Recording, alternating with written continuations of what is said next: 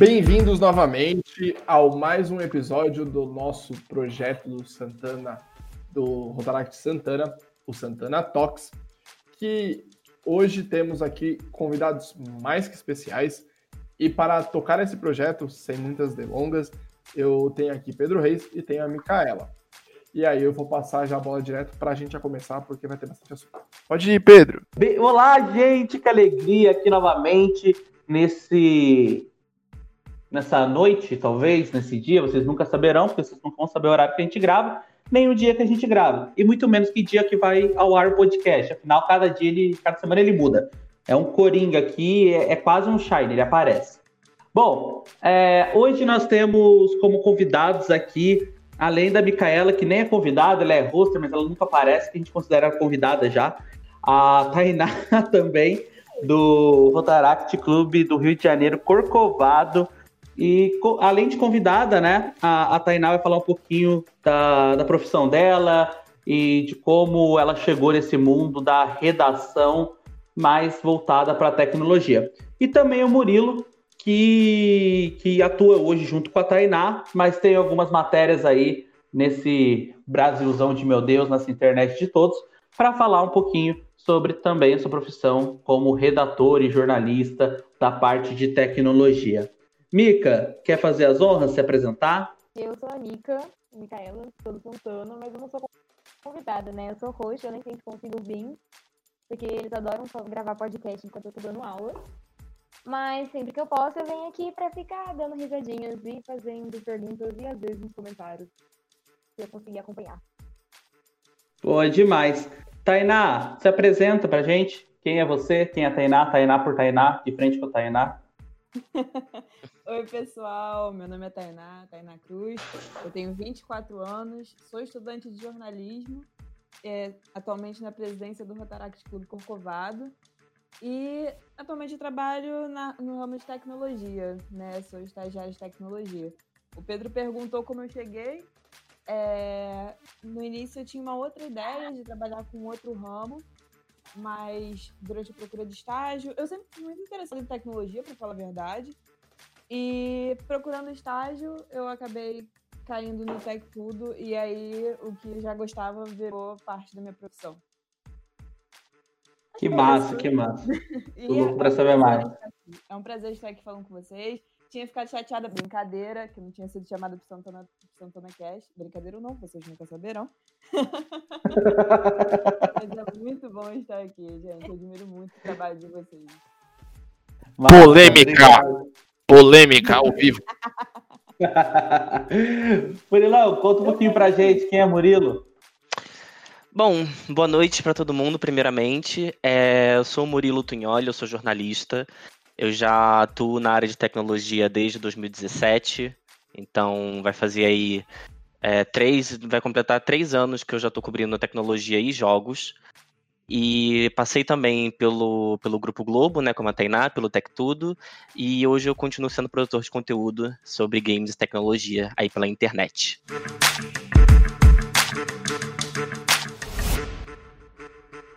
É, eu acho que acho que é uma coisa muito interessante que por vocês terem trabalhado e só deixando um disclaimer aqui, hoje a empresa que eles trabalham é uma empresa de renome, mas por motivos contratuais não citaremos o nome da mesma, mas podemos citar as que eles trabalharam anteriormente. Para quem não conhece, eles trabalharam na Tech Tudo, que é um site aí voltado para tecnologia e tem muita tem reportagem e tudo mais, então é muito interessante. É, o Grupo Globo. É, e é muito interessante ter essa, esse vazamento para falar a questão do seguinte. Eu acho que hoje cresceu muito essas páginas com todas as mídias sociais. E o que eu queria que vocês dessem é como que foi esse processo para vocês chegarem nesses sites, nesses portais, e como que foi tudo isso, como, como que chegou, como que foi todo esse, todo esse desenvolvimento para chegar lá. Tá, hoje, sei lá, uma pessoa que está começando no jornalismo ou que está começando, que quer voltar, ficar voltado para essa questão do, do digital, como que ela, por onde que ela pode tomar o norte? Assim, eu vou falar como eu cheguei, né? Que eu acho que dá para algumas pessoas se inspirarem nesse caminho, porque não foi fácil. Mas acho que é querer fazer e usar é, todos os recursos que você tem à sua disposição, internet, redes sociais, é, blogs, etc., para colocar sua cara a tapa no mundo. quando, quando eu comecei a, a, trabalhar com games, eu não comecei a trabalhar num veículo tradicional, comecei é, com conteúdo próprio, com conteúdo dentro da faculdade. Então, tudo isso é uma escadinha, sabe? Que vai. Que você, que você vai subindo até chegar lá. E não pode desistir, porque é um mercado que ainda não é amplo no Brasil inteiro, Rio de Janeiro, São Paulo, enfim. E e é complicado. Assim, não é, não é todo mundo que tem a, a perseverança de entrar e continuar. E, esse tipo oh, de só coisa. Só te cortando, se você disse essa questão da dificuldade, essa dificuldade ela vem atrelada aqui. Porque assim, é, quando você vai consumir conteúdo da gringa sobre tecnologia, você acha, tipo, muita gente aqui, tipo, muito grande, tá ligado? Uhum. É, você acha que esse é um dos principais motivos hoje que a gente tem, essa dificuldade que a gente tem com a questão da tecnologia de chegar no nosso país, por ser um negócio caro, por ser um negócio às vezes, inacessível, que está começando a se tornar mais acessível hoje. Você tem alguns aparelhos eletrônicos que chegam na mão dos brasileiros mais de renda mais baixa, mas ainda tem muita coisa que fica muito caro. Você acha que esse é um dos grandes é, impasses para o crescimento desse mercado que vocês atuam hoje? É, é um efeito dominó, porque, tipo, lá fora por exemplo, quando você tem um lançamento de um iPhone, é, por mais que seja caro, é muito mais fácil você comprar um iPhone lá do que aqui. Isso, isso afeta diretamente o interesse das pessoas pelo assunto. Então, por exemplo, é, a, a pessoa que vai comprar um iPhone lá fora pesquisa muito conteúdo sobre o iPhone. Aqui é um pouco mais é um pouco mais segmentado, um pouco mais é, por mais que a gente tenha muitas pessoas interessadas, ainda é menos do que, do que lá fora. E isso faz com que poucas pessoas que fazem jornalismo tenham interesse em seguir a área tech. Então, isso faz com que no mercado de trabalho não tenham pessoas realmente especializadas no assunto, o que também faz com que as redações não invistam nesses espaços, já que não Sim. tem gente. Fala. Desculpa, amor. E também é um mercado aparentemente novo, né? a, a ascensão da tecnologia está vindo aí, o pessoal está começando, é o que você está falando, o pessoal está começando a olhar agora, ainda não tem esse investimento no jornalismo tech. É, tipo, a gente tinha algumas colunas nos, nos jornais maiores, na Folha, no Globo, ainda tem é, aqueles espaços mais reservados, mas é, sites de tecnologia mesmo, acho que só foram bombar aqui no Brasil a partir, sei lá, de 2006, 2007, enquanto lá fora, desde o início da internet, a gente já tinha portais especializados em tecnologia. Isso. Não, e eu acho que você falou essa questão do, do iPhone, de lançar e, acessi e acessibilidade, é muito interessante lembrar para as pessoas e tal, que eu acho que foi ano passado, ano retrasado, mas eh, vocês devem ter presenciado muito isso, muitos canais, e tipo, principalmente no YouTube, surgiram do nada e cresceram muito no hype da Xiaomi, né? Porque a Xiaomi ela veio com uma ideia de fazer um produto mais acessível, que entregava muito mais, e aí tipo, ficou mais acessível para o brasileiro. Hoje está mais caro por questão de é, moeda, estrangeiro e tudo mais, mas cresceu muito essa questão. Então, tipo, é, tem um cara que eu acompanho, né, não sei se vocês já ouviram falar, que é o Bitec, que inclusive ele é de São José dos Campos, e ele, ele fez uma crítica sobre isso, que tipo, ele trazia muito sobre tecnologia e acabava que as pessoas, tipo, é, as visualizações dele não batiam tão, números tão agradáveis quando ele trazia sobre tecnologia. E aí eu até queria que vocês colocassem é, como que vocês enxergam isso, porque ele falava que, tipo, se ele trazia, sei lá, uma caixa de som, se ele trazia um, é, uma, é, alguma função, algum teclado, alguma coisa mais tecnológica mesmo, não, não, as pessoas não assistiam tanto. Agora, se ele trazia um smartphone, por exemplo, bombava de visualização. Eu queria que é, hoje vocês acham que o mercado de tecnologia ele está muito focado só no mobile aqui no Brasil ou tem? Pegando o gancho, uh, aí é um contexto um pouco mais histórico, né? Eu, se você reparar, a, a tecnologia, eu, aí muito mais voltado para games, né? A tecnologia ela cresceu muito na década de, ali na, nos anos 2000, né? De fato, mais para a galera dos anos 90, que, que, por exemplo, é meu caso, que viu a década de 90 por completo, praticamente mesmo como criança, a, a gente já tinha começava a ter acesso aos videogames, etc, etc, etc. Esses conteúdos, eles eram muito, muito, muito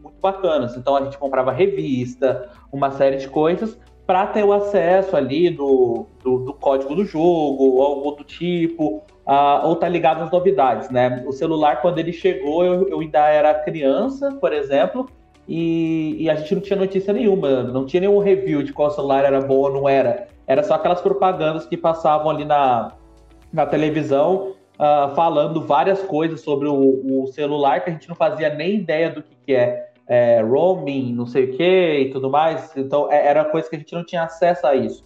Hoje o acesso a conteúdo ele é muito mais simplificado. Porém, ainda no contexto histórico, isso é, é, é tipo muito, muito notório.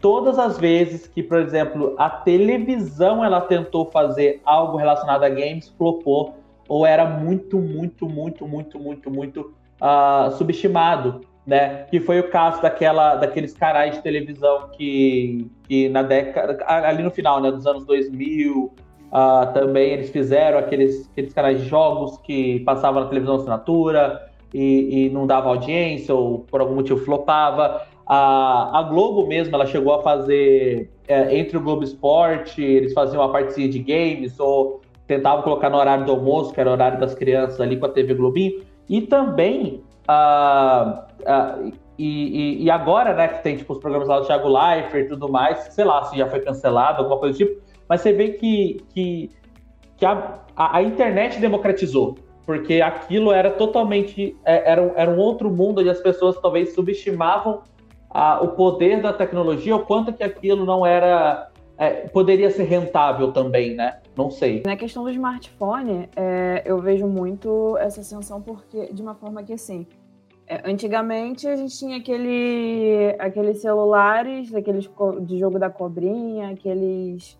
Saudades. É, tijo, saudades. Aqueles tijolões, né, que a gente chamava, que a função era ligar e muito mal passar um SMS.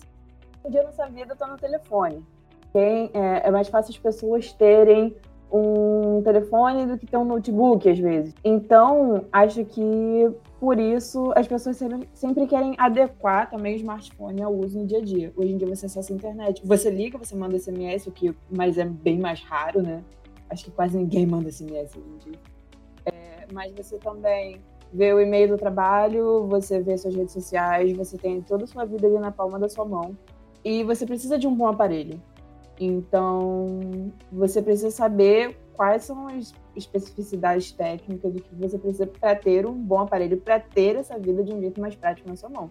E acho que daí chegaram também mais as reviews, né, as opiniões de pessoas que conhecem, pessoas. Você no ramo, eu, por exemplo, eu antes de entrar na, no ramo de tecnologia, eu sempre gostei, mas eu era muito leiga. Hoje em dia, como eu trabalho, como eu já tenho mais, maior contato com isso tudo, eu já sei diferenciar alguns processadores, algumas coisas. Ontem eu tive uma aula de, de notebook com o Murilo que mudou a minha vida.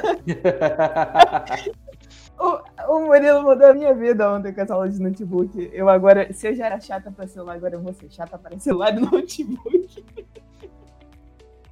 Mas é mais isso. Com, acho que o, o gadget sendo inserido, o aparelho sendo inserido na, mais na sua vida também aumenta o interesse das pessoas que acabam e acabam surgindo ma, um maior conhecimento, mais dados sobre aquilo que você tem que lidar no dia a dia. E as pessoas também acabam se tornando mais exigentes. Dá pra entender mais ou menos? Deu. Ah, complementando aí que você falou, né? É aquele caso, as pessoas por exemplo, um cara que está procurando um, um, notebook hoje para comprar, a, a, grande maioria não vai pesquisar a fundo, não vai tentar é, entender a, a, ficha técnica, é, o que, que o notebook faz, o que, que ele deixa de fazer, ele só vai comprar, simplesmente. Então, as pessoas que se preocupam com isso é, é, é uma parcela menor. E essa é a parcela que acompanha conteúdo de tecnologia hoje em dia. Sim. Não, é, e essa questão do, que você falou do, de acompanhar a tecnologia, eu acho que hoje é um negócio muito necessário, tipo, eu até, por exemplo, meus pais, eles têm certa dificuldade, mas assim, tem muita gente que falta conhecimento, é muito interessante passar esse conhecimento adiante para realmente o pessoal não cair numa furada, tá ligado? Tipo, é, tem empresas aí brasileiras que, mano, vendem produtos horríveis e vendem por preços caros, tá ligado? E aí várias pessoas caem na cilada e, tipo, sofrem na mão dessas empresas, sofrem pagando o negócio que não funciona, tá ligado? Então, tipo, eu acho que tem que ter muita disseminação ainda, mas eu queria que vocês explicassem como que vocês veem, assim, é, num cenário de crescimento, como que vocês veem é, o cenário de vocês de tecnologia, tipo, de informação jornalística para tecnologia. Cara, assim, eu, eu tenho um sonho que é de mais estudantes de jornalismo se interessando pelo, pelo assunto e se formando né, no assunto e querendo trabalhar com, na área. Só que com aquela cabeça de sempre fazer um conteúdo que qualquer pessoa vai ler. Sabe? Acessível. Às vezes eu vejo. É acessível. Eu vejo é, muito conteúdo, tanto na área de games quanto na área de, de, de tecnologia, às vezes com um tom elitista demais do que ele precisaria ser.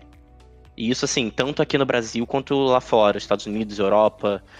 Porque parece que quando é. você está tratando de um assunto tão, tão segmentado, é, você coloca aquele conteúdo num pedestal que não existe. Me explica mais um pouquinho sobre isso.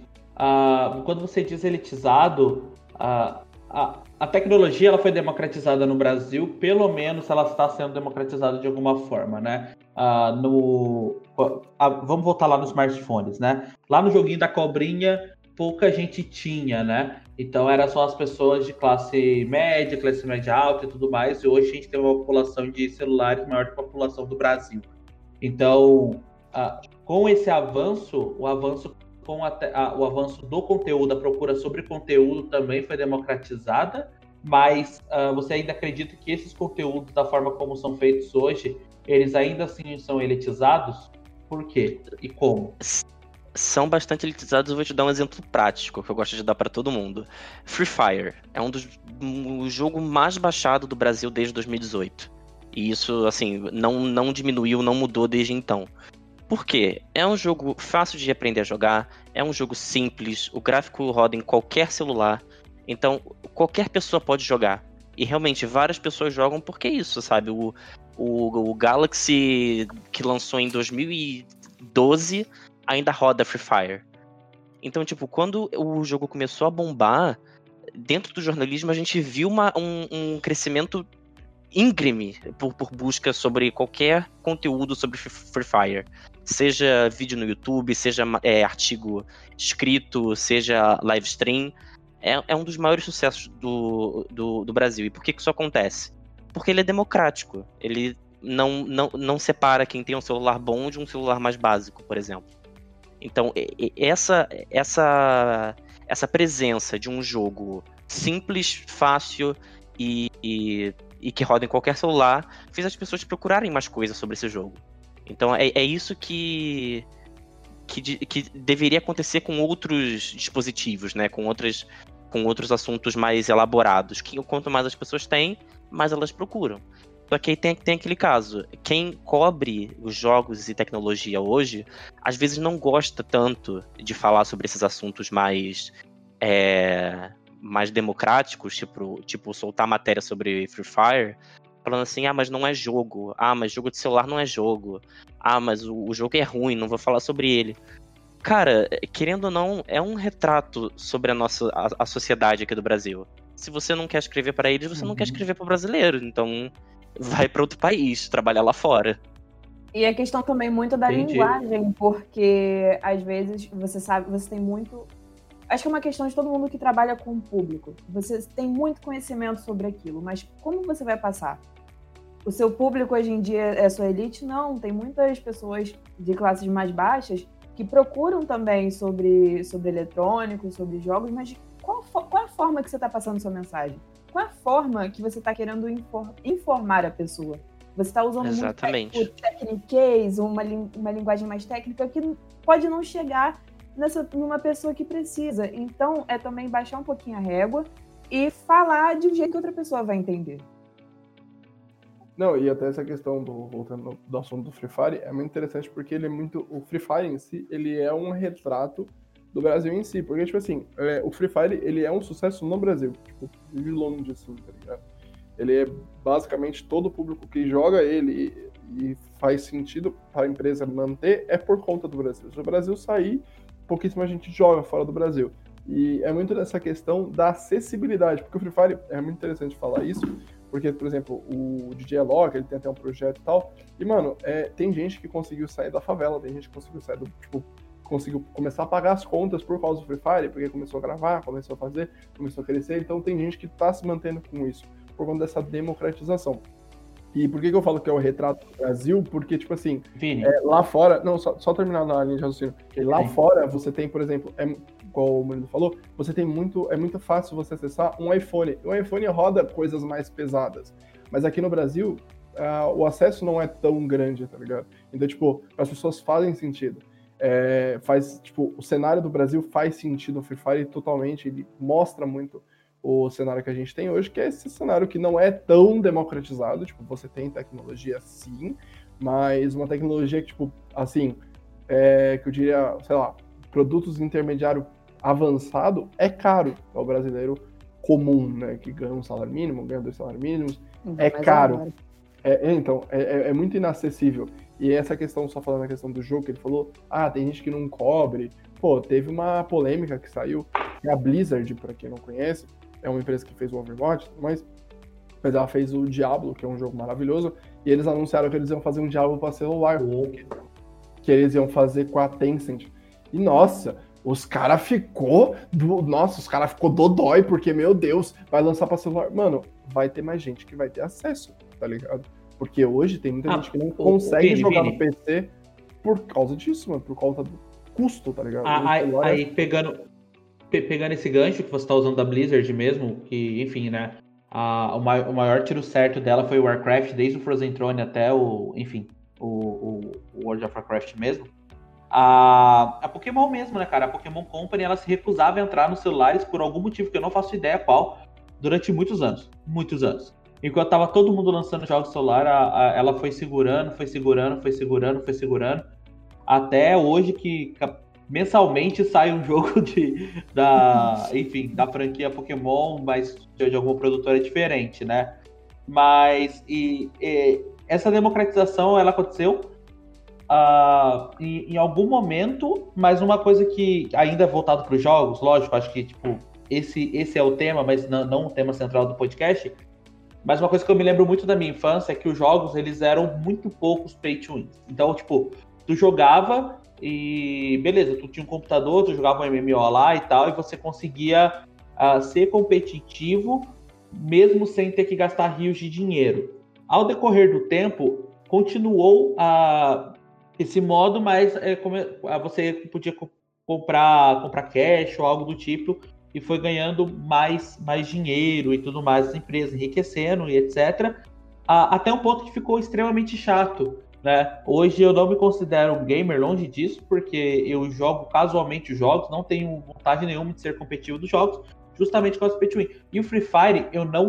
Assim, eu posso estar falando alguma bobagem, mas pelo que eu conheço, pelo pouco que eu joguei, pelo meu que jogam e etc., ele além de ser democrático por rodar em celulares mais baratos e tudo mais, ele não exige que você tenha uma que se você gastar dinheiro no jogo, você vai conseguir ah, efeitos maiores ah, competitivos no, no jogo, né? A não ser as skins e tudo mais. O LoL tem muito disso também, né? É, os dois jogos baseiam muito na venda de visuais só. E que chama muita atenção porque todo mundo quer jogar com uma roupinha bonita. Assim, de, de difícil quem se sente confortável vendo o outro jogador com aquela roupa brilhando e não querer comprar uma igual. Sim.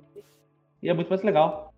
Sim, muito mais legal. Agora é só uma questão, assim, né, que tem que ter um pouquinho de senso de direção, um pouquinho de talento, assim, e eu me sinto meio excluída, porque eu não tenho. eu não tenho jeito.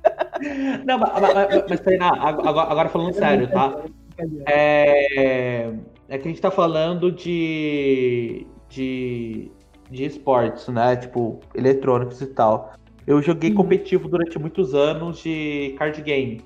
E, e também era, mas era extremamente elitista, né? Ah, para você ter, ter, enfim, um baralho competitivo ou algo do tipo, você tinha que desembolsar muitos dinheiros na época. Então acabava que, que não, era, não, não era um jogo de crianças pobres.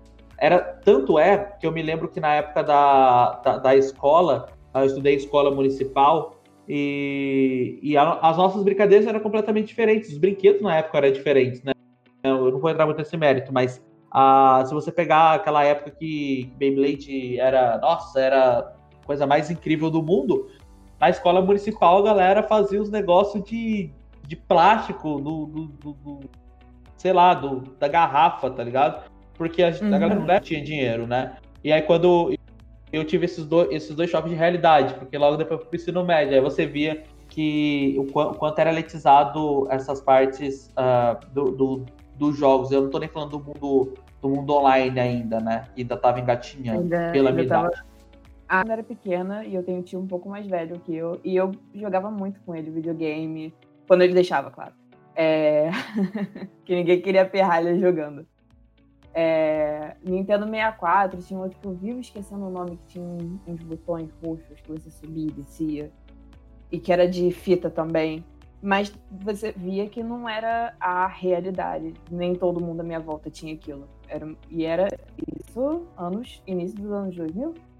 Assim, jogo sempre foi elitista. Tipo, hum. as pessoas esquecem que comprar console e jogo sempre foi caro. É, agora tá voltando a discussão, né? Que as pessoas estão falando, ah, o preço do PlayStation 5 e dos Xbox novos. Gente, isso não é surpresa para ninguém que, tipo, ia ser caro. É, as, as pessoas. Eu acho, é, eu acho, que o grande esquecem. problema hoje. É, então, acho que o grande problema acaba sendo elitista, porque se você pegar, é, não querendo entrar na questão política, mas hoje, infelizmente, a gente tem uma. É, o mercado de tecnologia e o mercado de games, ele é um mercado que, tipo, tem muito faturamento, ele tem muito, muita, traz muita receita, e é, uma, é meio que uma legislação que não é mexida há muito tempo. Então, tipo assim, você tem hoje, por exemplo, eletrônicos como PlayStation 5, essas coisas, que são taxados como jogos de azar. Então você tem um, uma taxação muito alta, tá? Você paga dois no, você paga tipo o preço de dois, que é o caso do PlayStation 5. Ele, tipo, ele vai sair por um preço lá fora, aqui você vai pagar o dobro do que você pagaria, tá ligado? É absurdo. E aí ele acaba sendo Sim. elitista e fica por isso, e ninguém acaba tocando nessa questão. Eu acho muito delicado.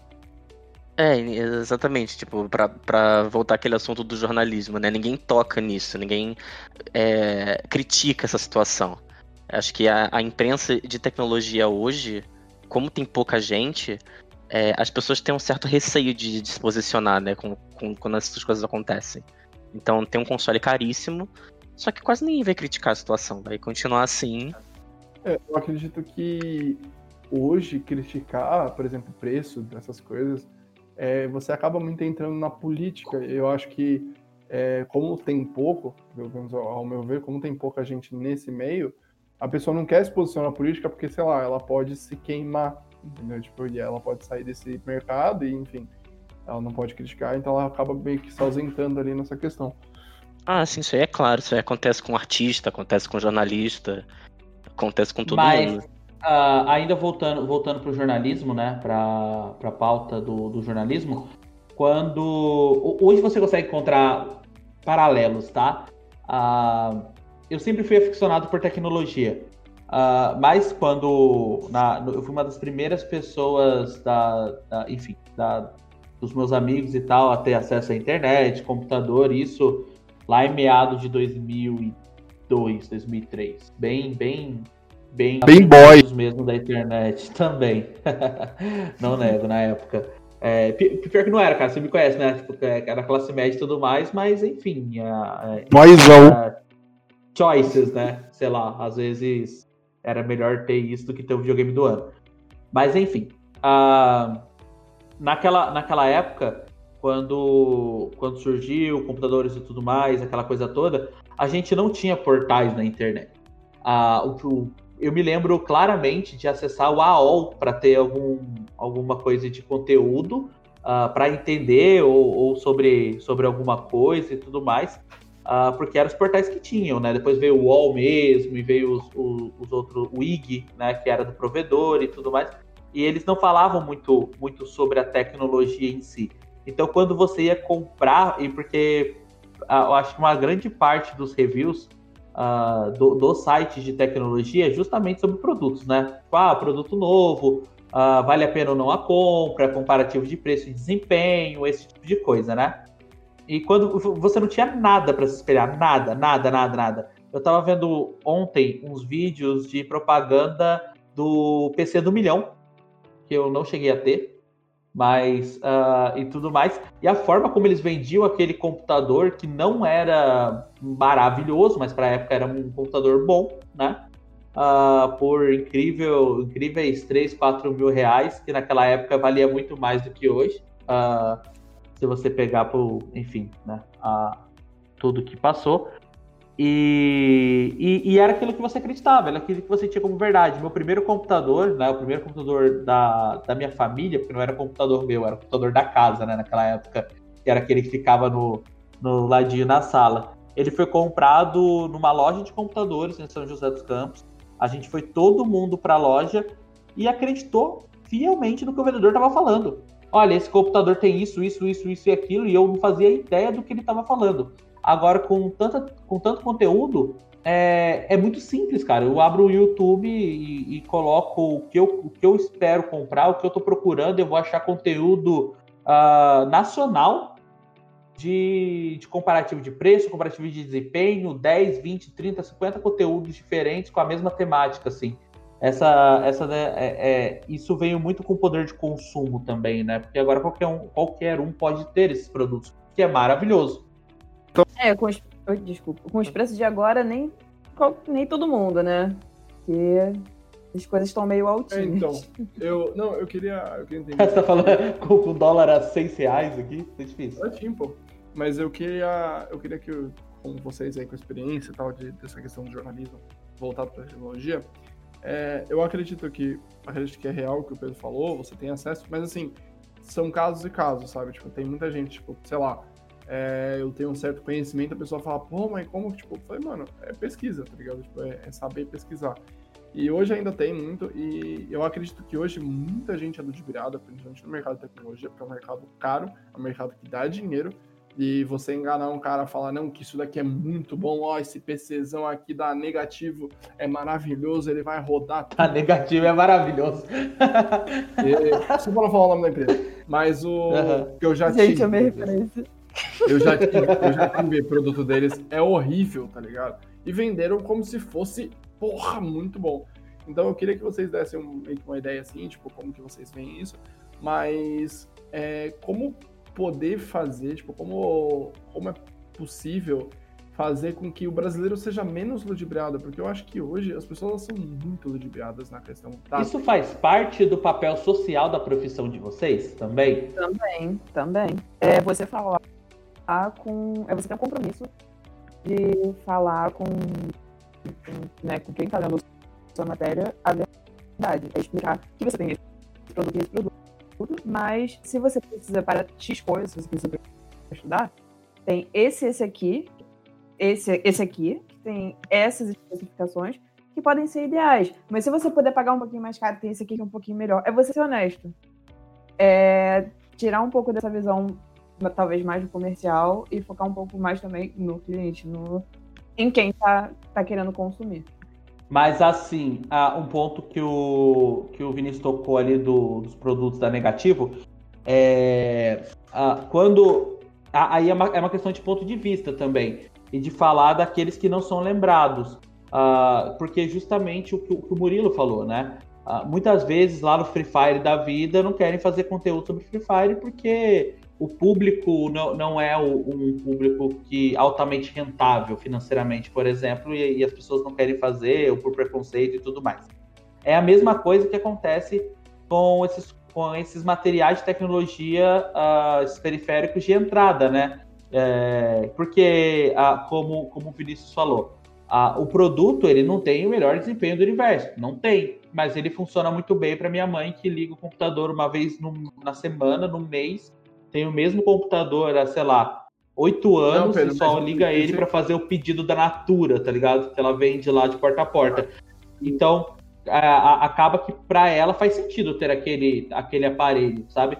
Acho que, não, que é uma questão de. é questão de custo. Tipo, hoje você tem produtos caros, tipo, na, na casas é, Polo Frio lá e tudo mais, que você, tipo, você vende tipo, bagulho muito caro tá ligado? E, tipo, por um preço que, mano, se a pessoa, sei lá, pesquisasse um pouco na internet, ela ia achar. Tipo, você tem computadores da negativo que custam 3 mil, custam 2 mil.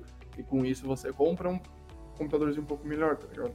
É, essas empresas aí que acabam, infelizmente, a gente não tem. Entra muito na questão da gente não tem incentivo para produzir, mas hoje a própria Negativo, ela não é uma montadora, velho. Ela é uma distribuidora. Ela patenteia um monte de porcaria da China e ela traz para o Brasil e vende. E é isso. Então, tipo assim, já vi vários e vários conteúdos sobre isso. Que, mano, você abre um notebook da negativo, não é nem pelo fato dele atender o básico, é pelo fato de quando você abre, o hardware daquele bagulho é basicamente um tablet, velho. É tipo, não tô zoando, é um tablet. Tem umas fitas muito escrota colada ali. É tipo um tablet rodando, tá ligado? E é um tablet horrível rodando ali. E as pessoas vendem como se fosse um computador. Então, tipo, a minha crítica é...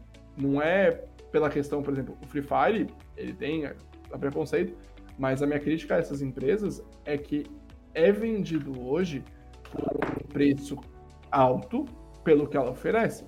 Se, por exemplo, suponhamos, um notebook na negativo seja vendido pelo que ele realmente vale, ok, tá ligado? Tipo, ele vai vender por, sei lá, mil reais, mil e quinhentos, porque ele é fraquinho demais. Mas não, ele é, tem muito aparelho deles que acaba sendo intermediário, preço de intermediário, mas rendimento de nem aparelho de entrada. Tá não, eu ia falar, tipo, é, mais pela questão que eles perguntaram da, da questão, tipo, ah, se a função social do jornalista é, é sempre levar a informação correta para as pessoas, né? É, tipo, a nossa função social, nosso, o nosso dever, na verdade, como profissionais. Só que a gente tem um problema aqui no Brasil, é que as pessoas não, às vezes, não, não sabem consumir a notícia de forma certa. Tipo, a gente, por mais que a gente tenha profissionais que façam conteúdo muito bacana e um conteúdo honesto, é, é, por exemplo, eu me preocupo sempre em levar um conteúdo cada vez mais mais verdadeiro para os meus leitores, para não realmente não ludibriar ninguém ou não deixar a pessoa confusa. Mas a gente uhum. também tem a outra parte, né? Que te, existem profissionais da área e, e pessoas que também não são jornalistas, mas que conseguem produzir conteúdo na internet, que trazem um conteúdo que não é confiável. Aí vai do leitor saber diferenciar é, esse tipo de assunto. Se é um assunto confiável, se é fake news. Aí é tem um problema que vem desde, desde a nossa educação lá na escola, porque a gente não aprende a, a, a entender a mídia como ela é, né? Entender a, a, imprensa como ela funciona. Não, e eu acho que é muito interessante abordar essa questão, porque há pouco tempo atrás, até então, as próprias redes sociais elas não eram obrigatórias você falar que você estava fazendo uma publi, tá ligado? E hoje você. É Sim, é exatamente. Tem até um, aquele documentário muito bom, que é o do Fire. Aquele, aquele do. Daquele festival de música eletrônica que nunca existiu, tá ligado? Foi só uma, um roubo absurdo de dinheiro da galera. E foi por conta meio que daquilo ali que, ó, vocês têm que falar que vocês estão fazendo publicidade paga, tá ligado? Porque. E mesmo assim as pessoas acabam caindo. Tipo, as pessoas se vendem por muito pouco. E uma das coisas que eu acho mais da hora da galera que eu sigo é quando o cara pega um bagulho e fala, ó, eu recebi isso daqui da empresa e vou falar para vocês. É uma porcaria.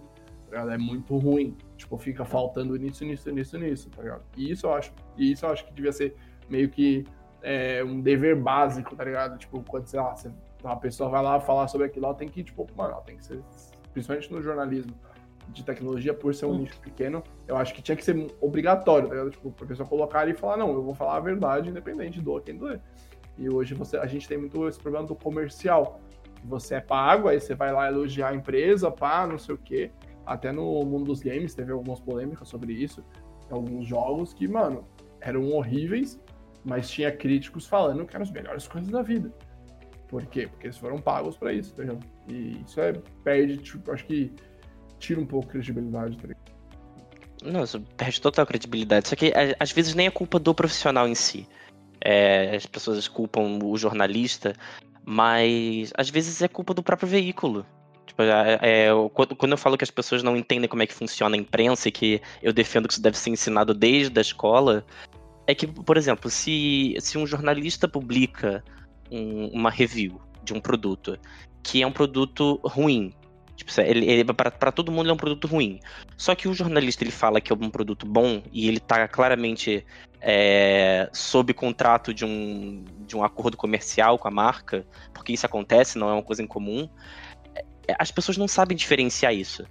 As pessoas não, não, não sabem quando isso acontece. Se elas soubessem, elas só iam ignorar o conteúdo e falar: isso é um conteúdo pago, não vou ler, não vai servir para mim. Mas a, a gente aqui no Brasil, a gente prefere atacar a pessoa que que escreveu sobre aquilo, Porque as pessoas simplesmente não, não têm noção. Elas acham que o, o jornalista ele é totalmente culpado pelas coisas que ele faz. Às vezes você só precisa de um emprego, sabe? Você precisa viver e precisa pagar conta e comer. Saber é o seguinte. É, basicamente, você falou essa questão de ser um mercado pequeno. Eu queria entender, tipo assim, por ser pequeno, vocês acabam meio que sofrendo com essa questão, por exemplo, ah, é, tipo, ó, eu meio que patrocino vocês, mas tem que falar bem da minha empresa. E aí vocês têm que meio que ficar nessa, tipo, pô, eu vou falar, tipo, sabe, não posso ser tão antiético, assim. Queria que vocês dessem meio que um panorama como que é isso, tipo, por ser um mercado pequeno, vocês ficam meio que à mercê de algumas empresas, sei lá, uma empresa nacional que quer divulgar um produto delas, e, tipo, eles querem divulgar, eles querem que vocês falem bem, mas você sabe que aquilo ali é ruim, tá ligado? E aí você fica meio que nesse conflito ético, tipo, vocês passam muito por isso, por conflitos éticos para falar na empresa onde vocês trabalham, tem essa questão por ser um mercado pequeno e você, eu não digo nem a palavra, não digo nem tipo você baratear muito, se vender por qualquer coisa, por qualquer prato de comida, mas eu digo essa questão de por ser pequeno, como lidar, não sei se deu para entender, mas como lidar nessa questão de você ter espaço tipo, para você ter espaço para falar sobre tecnologia mas sem se vender, porque a gente tem um mercado pequeno, tá ligado? E aí você, tipo, você não se vender para qualquer empresa, mesmo você sendo pequeno. Não sei se deu pra entender a lógica. Não, deu sim. É, só que assim, isso daí acontece no jornalismo como um todo, não só no jornalismo de tecnologia. É, é um mercado difícil, é um mercado de redação é, é, é, continua sendo um mercado fechado, independente da, da editoria que você tá. Só que assim, a, o, o, caso em si não é que as pessoas elas se vendam para falar bem de um assunto. É aquela questão. O, o veículo é uma empresa regida por dinheiro. Você, se você não, não, não quer é, estar sob, sob as, as rédeas de uma empresa, você tem a democracia de produzir conteúdo independente na internet, né? Mas se você está ali é, contratado de uma redação e, e você é, é, é, subordinado de um editor, de um editor-chefe, e, e, e, cai no, na sua, no, no seu colo a tarefa de fazer um review de um produto que você sabe que é ruim, você tem a opção de não fazer e responder por isso. E assim, eu, eu, eu vou falar que até hoje eu tive a sorte de não, não ter que passar por isso. Porque de todos os reviews que eu já fiz até hoje, todos eu tive a liberdade de falar se era bom ou ruim. Nenhum Sim. deles foi um. É, me, me, forçaram a nada, até porque teve, teve jogo que eu já dei 10 e teve jogo que eu já dei 5. Então, é, é, é uma liberdade. É, é, é, uma liberdade que eu tenho. Não, tipo, o último jogo do, sei lá, do Naruto que saiu, acho que foi, que eu testei pro PS4, eu acho que eu dei um 5 para ele. Ah, foi, foi um 5 ou um 6, foi uma nota bem baixa. E porque assim, eu não, eu, eu não, não, não, tava, não tava preso a dar minha opinião para nada, porque eu não, não tinha essa obrigação. Agora, tem outros veículos que, e assim, isso existe no Brasil e pelo mundo, que vai considerar mais o acordo comercial do que a. do que a. a verdade, né? Do que a honestidade. E isso é comum na, na área, assim como é comum outras áreas terem outras situações péssimas. Mas é, é, essa é uma coisa para avisar que as pessoas às vezes acham que o jornalismo é uma área muito glamurosa, né? Que você vai ter seu espaço para falar o que você quiser numa coluna, ah, no jornal da TV. É, se as pessoas soubessem. E não é assim, cara. Em compensação, Kingdom Hearts foi 10, hein? É, então, esse foi o único jogo que eu dei 10 até hoje. Massa. Não, foi mas é, é, não, lógico, mas, mas pegando o, o assunto sério que você estava falando, uh, faz muito sentido, né?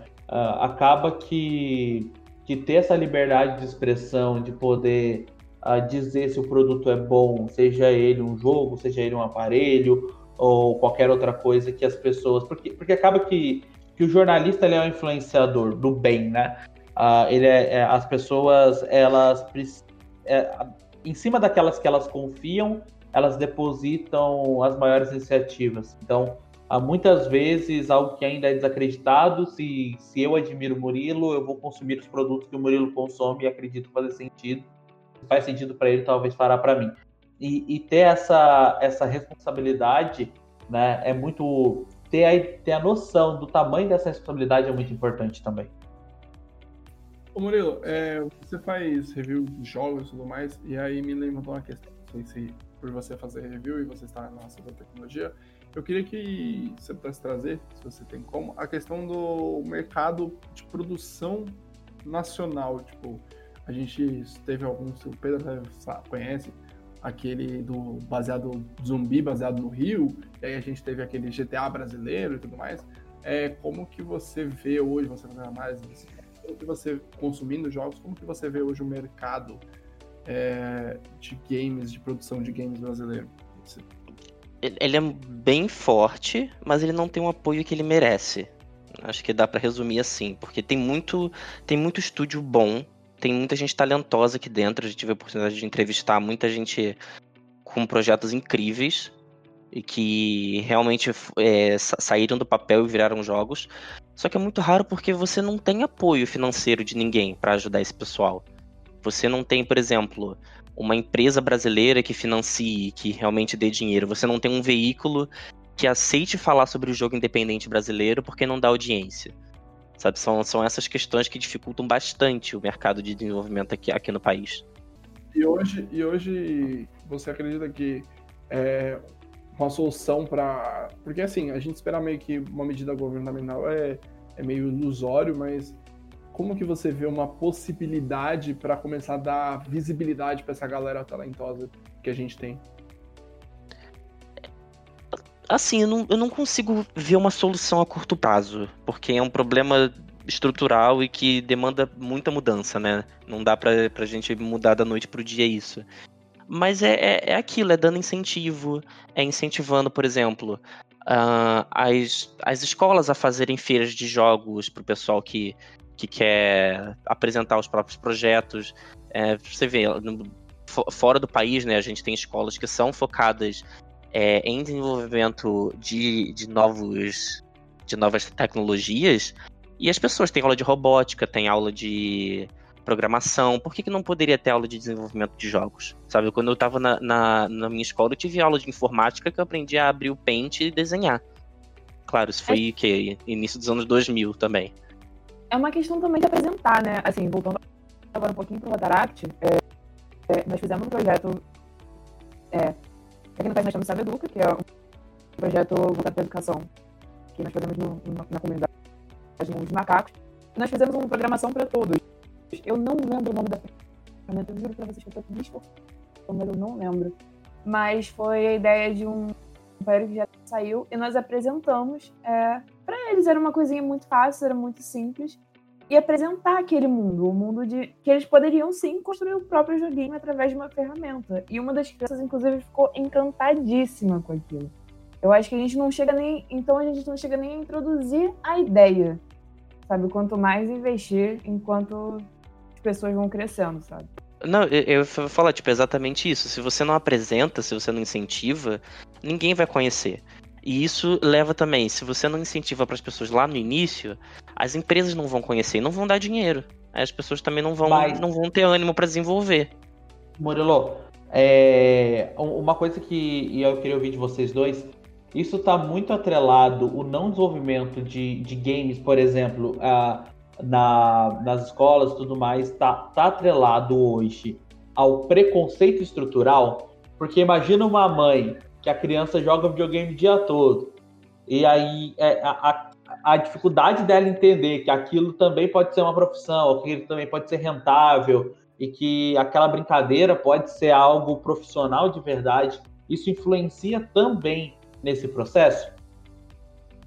Muito, isso tá ligado a Você como... Sofreu, vocês sofreram esse preconceito? Ah, quando, perdão, quando vocês decidiram ou quando ah, bateu na porta, olha, vou ser jornalista legal, e quando ah, explicar para as pessoas, ah, o que, que você faz? Eu, Pô, eu faço review de jogo.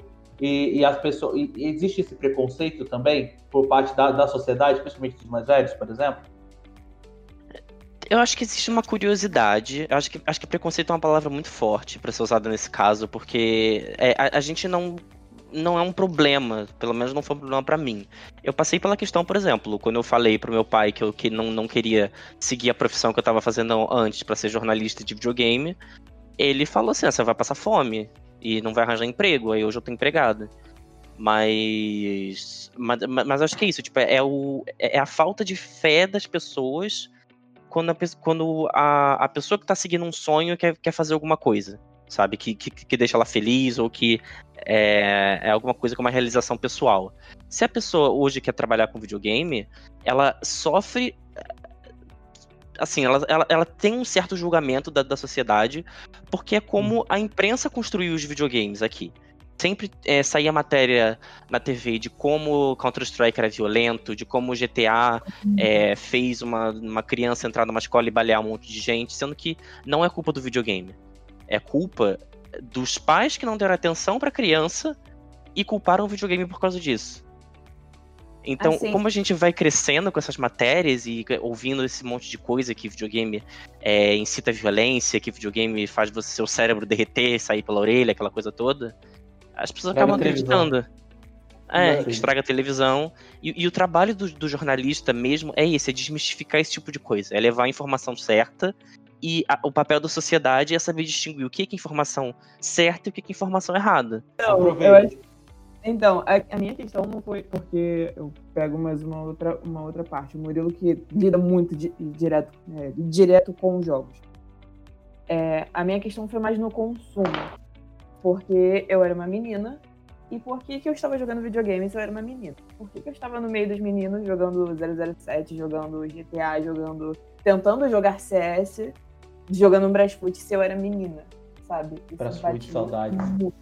Não muito, não muito em casa, porque meus pais não tinham tanta essa mentalidade. Meus pais me deram meu PS1, meu PS2, então isso não tinha tanto problema. A questão era fora. E sobre tecnologia, eu já ouvi, jornalismo de tecnologia eu já ouvi. Jornalismo de tecnologia, isso não é nem jornalismo. Esse preconceito de, por sair do, do ramo de política, do ramo de. Ah, meu Deus, mas você não quer ser âncora do Jornal Nacional? As pessoas acabam estranhando.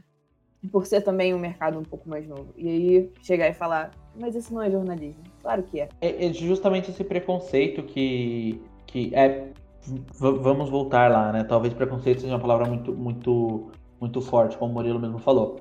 Mas essa, esse desconhecimento ele provoca provoca esse esse hábito não saudável das pessoas uh, quererem julgar o que é certo, o que é errado o que, que vai te dar dinheiro, o que não vai, né? Uh, mas basicamente o mundo é outro, né? Talvez, talvez, talvez, talvez uh, um jornalista voltado para tecnologia ou para games e tudo mais na década de 90 tivesse, talvez não, com certeza, tivesse muito menos canais e meios para poder levar sua informação e, consequentemente, monetizar isso e ganhar dinheiro. Imagina um mundo sem YouTube, um mundo onde, se você gostava uh, de games, você tinha duas, três revistas para tentar escrever uh, sobre aquilo e tudo mais, e, e numa época que que, que os conteúdos eles ainda eram muito mais precários, vamos dizer assim, né? Então, ah, isso tem, tem, tem, tem muito a ver, né? Eu acredito. Total. Uhum. Né? Depende da. Aquela, aquela pergunta aí, o Pedro. Você queria falar o quê, Pedro? Não, não. Eu só, eu só ia referenciar mesmo. É, eu tenho um sério problema. Ou não sei se é um sério problema. Mas graças a vocês eu procrastino bastante, né? Porque grande parte do meu dia é vendo, vendo review de alguma coisa que nem sei se é legal, interessante. Qualquer muamba, tipo, olha as 10 coisas que eu comprei na Amazon que chegou aqui, qualquer porcaria dessas aqui, eu tô Ai, vendo eu porque eu amo esse tipo de conteúdo. Só que eu tenho esse problema desde muito cedo, porque eu gosto muito dessa linguagem uh, acessível, né? E aí que, aí que eu acho que é uma parte legal. Uh, eu nunca vi hoje, até hoje, uh, os primeiros conteúdos que eu fui consumir relacionados à tecnologia e games foram de umas revistas, tipo, sei lá, Pokémon World, Pokémon Evolution, lá da, da, da, da, minha época, aonde a gente ia consumir, por exemplo, detonado de jogos, sei lá, Pokémon Emerald, detonado, tudo mais. E era super, super fácil a leitura. Era uma leitura muito gostosa de ler. E graças a, graças a isso eu me peguei muita revista. Na, quando, quando eu era criança, uh, por mais, aí, não, aí não vamos nem, nem entrar na, na tecnologia da coisa, mas eu consumia muito revista. Tipo, assinava toda a uma Evolution, Nintendo World, uh, depois eu assinei, sei lá, Recreio, ou qualquer essas revistas daquela época e tudo mais. E, e era é, e, e, e, a facilidade desse tipo de leitura me deixa me deixa contente assim. Talvez por isso que eu também consumo até hoje mesmo mesmo bem velho né? Uh, qualquer tipo de conteúdo uh, de, de fácil leitura né? Eu fico navegando nos portais da vida quase diariamente o tempo inteiro para porque eu gosto bastante desse tipo de matéria. Matéria rápida matéria simples de ler matéria de leitura de 3 a 5 minutos, e, e, eu gosto bastante desse tipo de artigo também, eu acho legal. Só um aí isso, aí, tem bastante no tecnologia. Sim, e aí você volta um pouco lá atrás, quando a gente estava falando que, assim, da leitura mais acessível.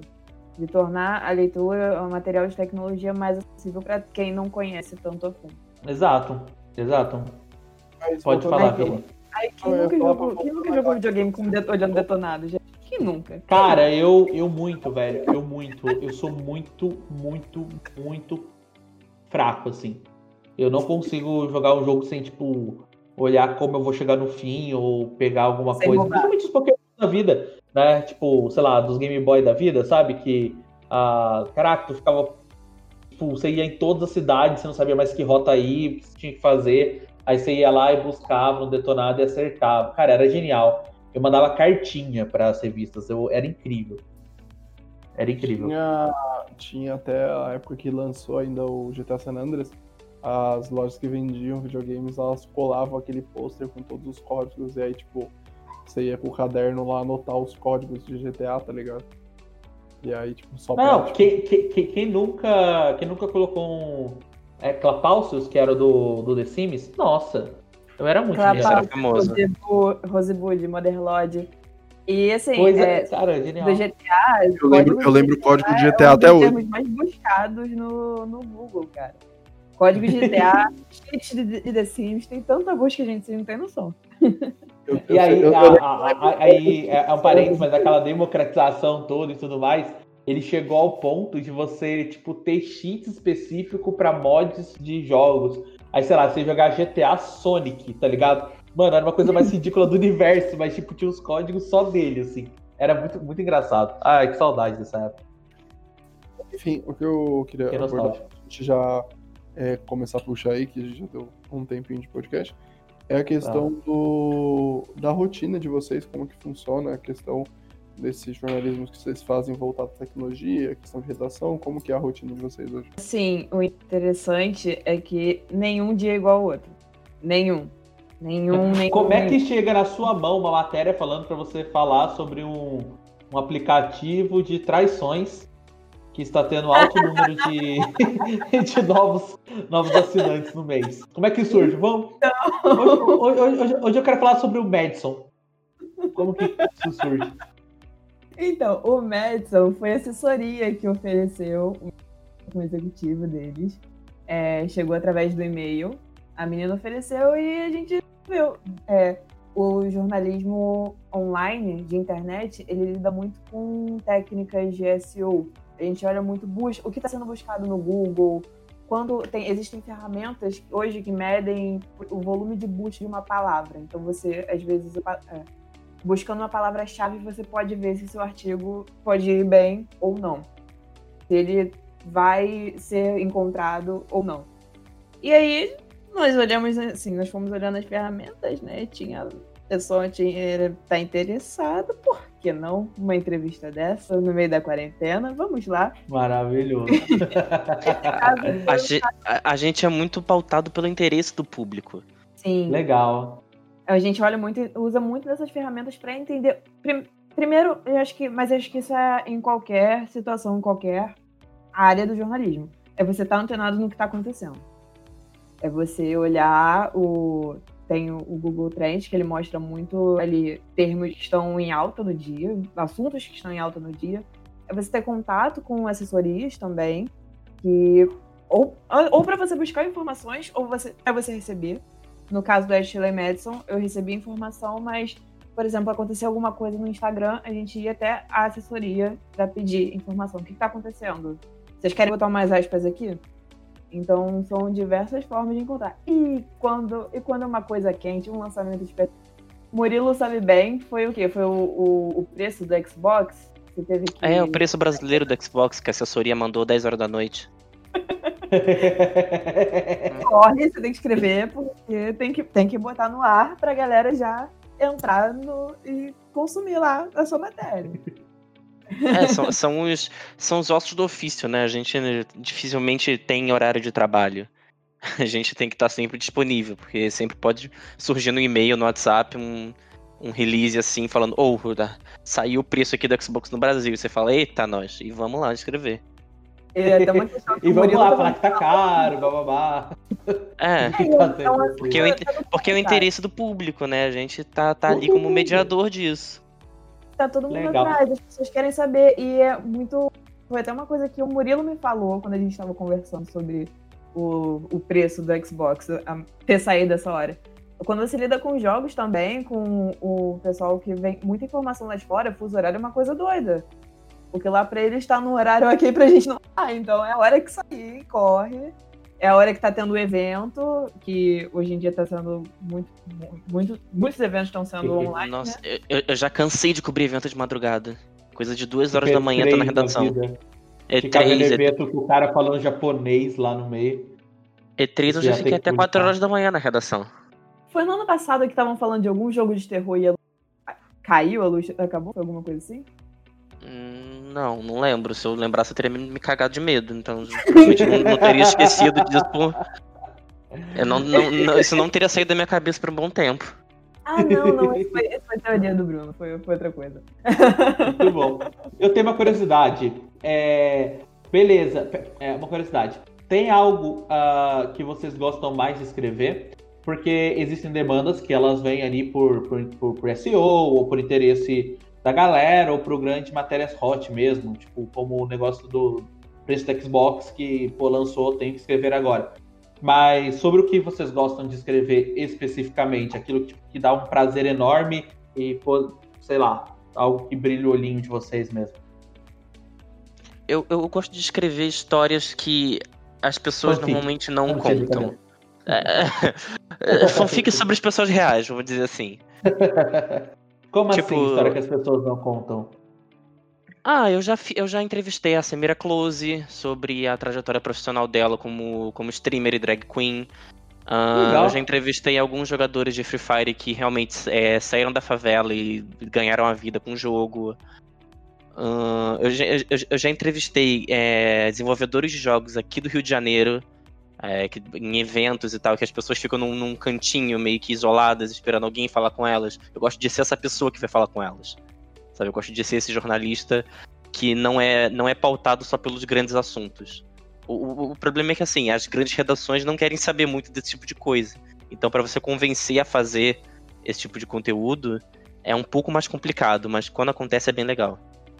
É, mas com, com a popularidade, por exemplo, do Twitter agora voltando, esse tipo de coisa, ele permite você ter mais mobilidade, né? Porque você pode escrever para as grandes, enfim, as grandes manchetes, as, as, grandes redações sobre assuntos do momento, enquanto você pode, ah, em algum momento, também escrever uh, sobre, sobre coisas que você tem um pouco mais de prazer, né?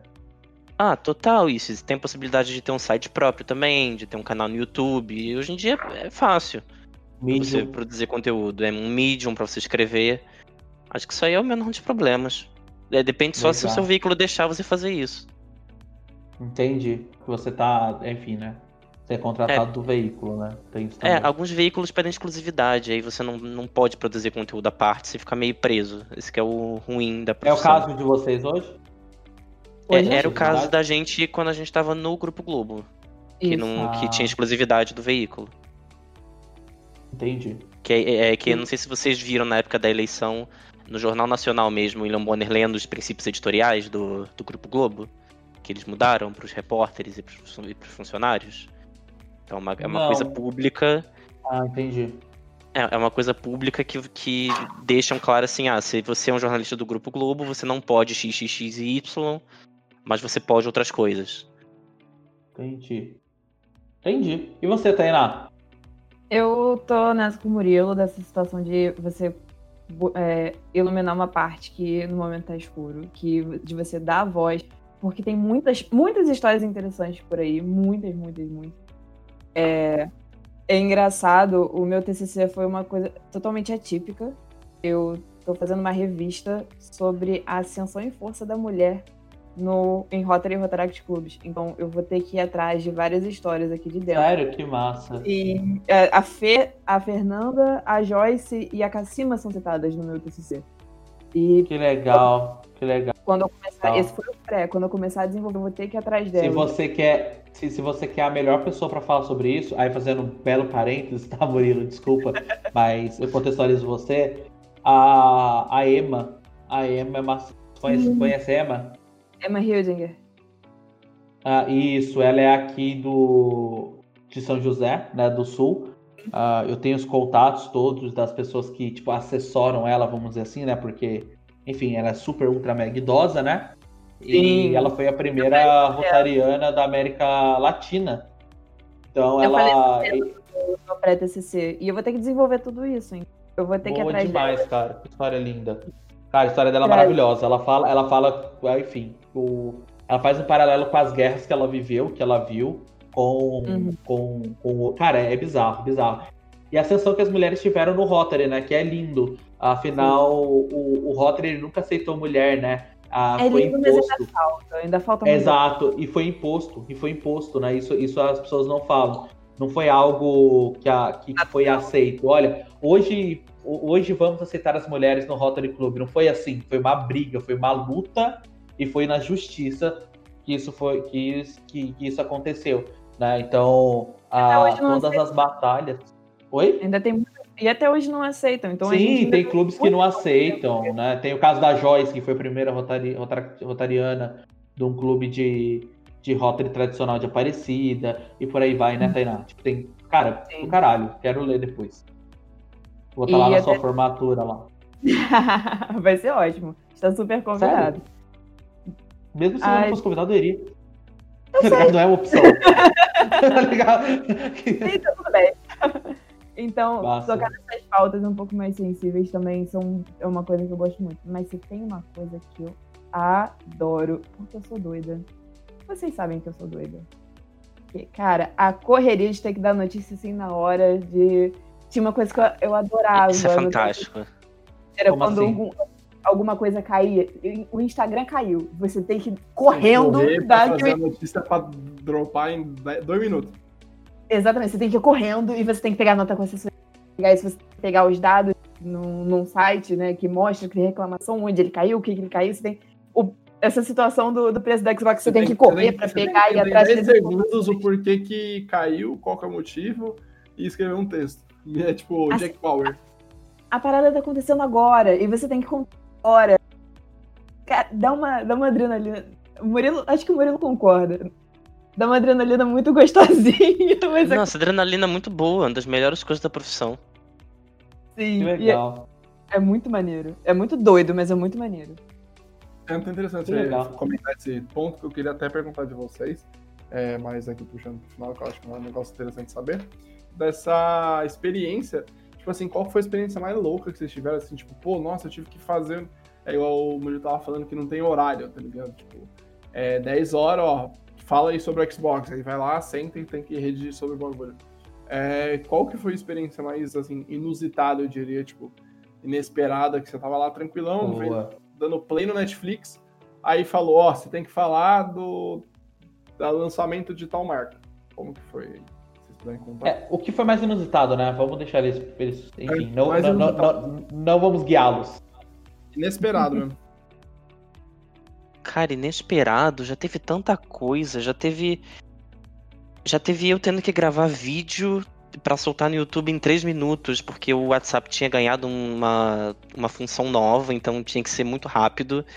Já teve cobertura de madrugada é, de eu ter que sair de casa, porque eu, eu moro em Campo Grande aqui no Rio, um bairro muito longe de tudo. É tipo. Pra eu chegar no centro do Rio de Janeiro é uma hora e meia. E, e a, e- é, e, e a redação do Tech Tudo é no centro, então já tive que sair meia-noite daqui pra, pra, pra, pra ir pra redação. E, tipo, é um caminho longo, é um caminho que demora pra poder cobrir coisa de madrugada. É... Cara, tem tanta coisa. Já, já, já, já apareceu matéria do nada, assim, de um assunto completamente aleatório pra escrever, entrevista aleatória também. Não sei, é, é tanta coisa que eu não consigo lembrar de alguma coisa específica. E você, Tainá? Assim, essa questão de correria, a minha editoria era um pouco mais calma no, no Tech Tudo. E. Mas assim, inusitado. Cara, o Ashley Madison foi muito inusitado. Foi muito. foi muito. Eu fiquei. Ah, ah se, se, se for falar desse nível de inusitado, eu já tive que escrever sobre jogo de sexo. Jo- jo- jo- jogo, jogo que apimenta a relação do casal no celular. Ah, eu li essa reportagem, aliás. Não tá tudo lá. Afinal, era os maiores jogos de casais. É recente, peraí. Não, é, é Não porque era essa? assim. é- Não, não, É. tipo, tem, tem tempo já. É que vão aparecendo aplicativos novos e eles vão, vão fazendo mais, mais Ah, artigos. de- Mas um tipo, deles eu 10 já tive que 10 jogos pra escrever. relação. É, algo- foi alguma coisa assim. Aí, tipo, tinha que explicar as funções e tinha que falar como que ela ajudava na relação. Aí tá- vocês imaginam o que, que acontecia ali, né? Não, E tinha os prints do Ah. jogo também. E você Que chega. Cara, maravilhoso. a minha situação com a Ashley Madison foi assim, e você chegar. Tá, você vai entrevistar. Tá, vou. O executivo de um site que tá tendo alta por causa de traição. É o quê? É. Mas co- como assim? É, tá tendo alta, sa- é site aparentemente de traição, né? Deram. A chamada boa era essa. Vamos lá, vamos entrevistar. Tipo, Tá bom, vamos. Vamos lá, né? E foi muito bom, cara. Foi muito engraçado.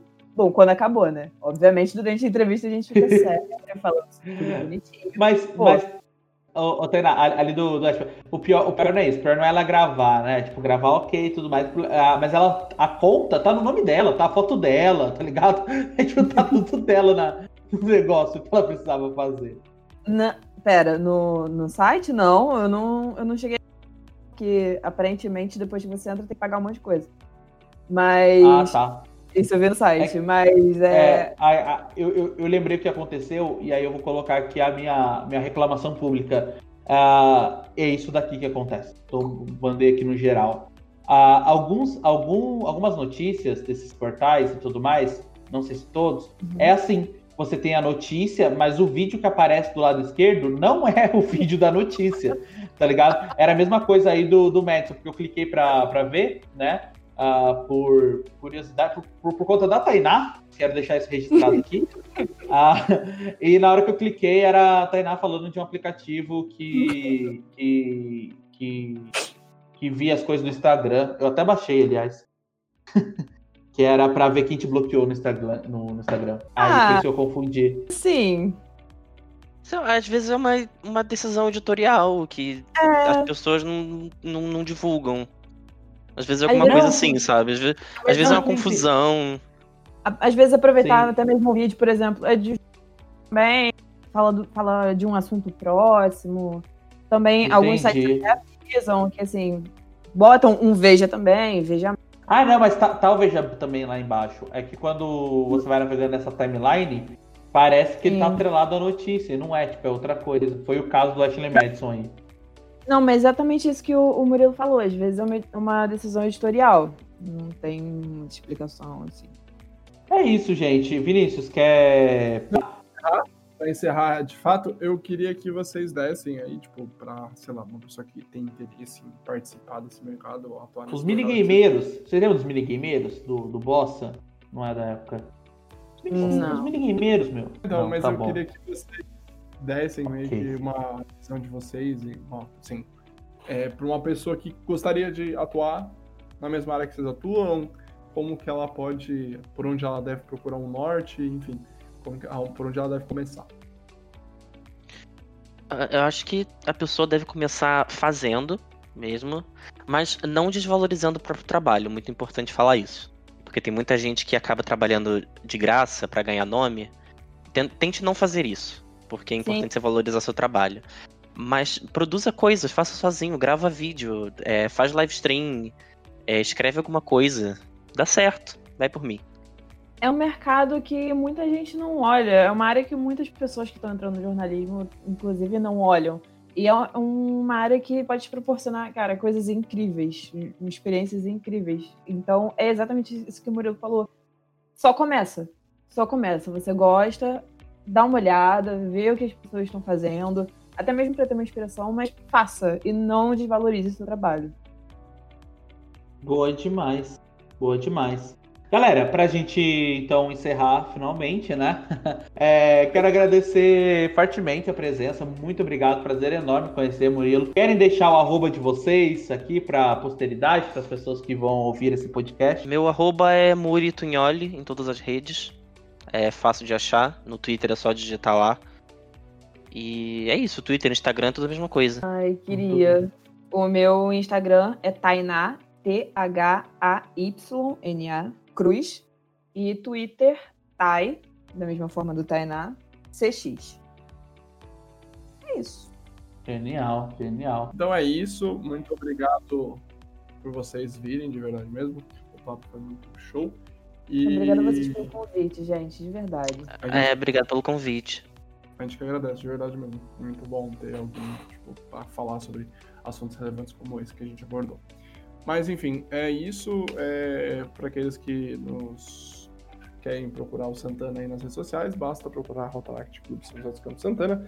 E esse episódio ele vai ser lançado aí na cadência. Um dia.